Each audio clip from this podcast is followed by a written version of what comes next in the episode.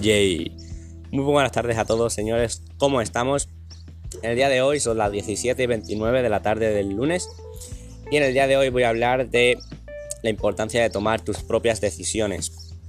Bien, es que muchas veces, para primero y para contextualizar un poco, al ser humano no le gusta tomar decisiones. Siempre que tenemos que tomar una decisión, tratamos de subconscientemente de posponerla, posponer esa decisión para no tener que tomarla, porque tomar decisiones en el pasado podía suponer un riesgo y se nos ha quedado ese, ese pensamiento primitivo de no querer tomar esas decisiones que nos pueden poner en riesgo. A día de hoy, bueno, el riesgo no es la muerte, pero bueno, hay riesgos en algunas decisiones. Bien, dicho esto, que al ser humano por naturaleza no le gusta tomar decisiones, siempre vamos a tener ese sentimiento de no querer tomar esa decisión. Pero quizás hay personas que son más lanzadas, otras que menos, ¿vale? Eso está bien, cada persona es un mundo pero tenemos que tener en cuenta que siempre nuestro cerebro nos va a decir que pospongamos esa decisión y que lo pensemos mejor, que quizás no es buena idea, ¿vale? Eso siempre va a estar ahí. Dicho esto, matizado y contextualizado todo, también creo que es muy importante tomar tus propias decisiones. Tomar tus decisiones en base a lo que tú creas que es bueno, ¿vale? O sea, muchas veces tenemos información, sabemos que algo es bueno, queremos tomar una decisión, pero cometemos el error de consultarlo con todo el mundo todo el mundo te va a dar su opinión y cada uno va a tener una diferente. Y esas opiniones inconscientemente te van a afectar. No está mal consultar las cosas, lo que está mal es tomar tus decisiones en base a la opinión de otras personas. Y muchas veces no nos damos cuenta de que estamos tomando esa decisión en base a la opinión de otra persona que nos ha influenciado, porque esa persona es importante para nosotros y su, opinión es importante para nosotros, pero muchas veces no, porque su opinión sea importante para nosotros o no, porque esa persona sea importante para nosotros, su decisión o su opinión es la mejor y sabe todo de lo que habla. Muchas veces no es así. A la hora de, por ejemplo, comenzar un negocio, muchas veces consultamos con, nuestro amigo, ese que siempre ha sido una referencia para nosotros, esa persona que, que le tenemos cariño, que la apreciamos y consultamos con él una decisión importante, pero muchas veces esa persona no es objetiva porque te está dando una opinión en base a su experiencia no en base a la experiencia y a todo el contexto que engloba esa decisión. Porque si yo tengo un problema de corazón, le pido consejo a una persona que, sea médico, ¿vale? Y que, que, sea cirujano y que sepa de lo que habla. No le pido opinión de cómo operarme el corazón a mi amigo, a mi padre o a mi primo porque esas personas van a querer lo mejor para ti, pero a lo mejor su decisión te puede matar, porque ellos no son cirujanos y no saben de lo que están hablando.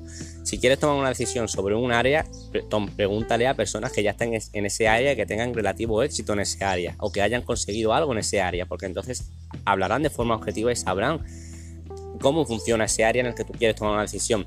Eso es basarse en opiniones que te pueden ayudar. Pero tenemos que, tener en cuenta también lo que nosotros queremos hacer. Si tú quieres tomar una decisión y esa decisión va a ser para ti, para tu vida, para tu bien o para lo que sea que quieras hacer, esa decisión va a afectar a tu vida, no a la de los demás. Entonces tienes que tomar esa decisión en base a lo que a ti te apetece.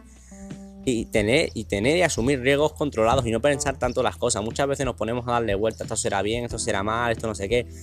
Pero plantémonos un segundo, no merece la pena tomar el riesgo, arriesgarse y, tirar para adelante y probar porque te apetece, que quedarte con la duda de saber qué hubiera pasado. No hay nada más duro en esta vida que el arrepentimiento por no haber hecho algo. No hay nada más duro que eso.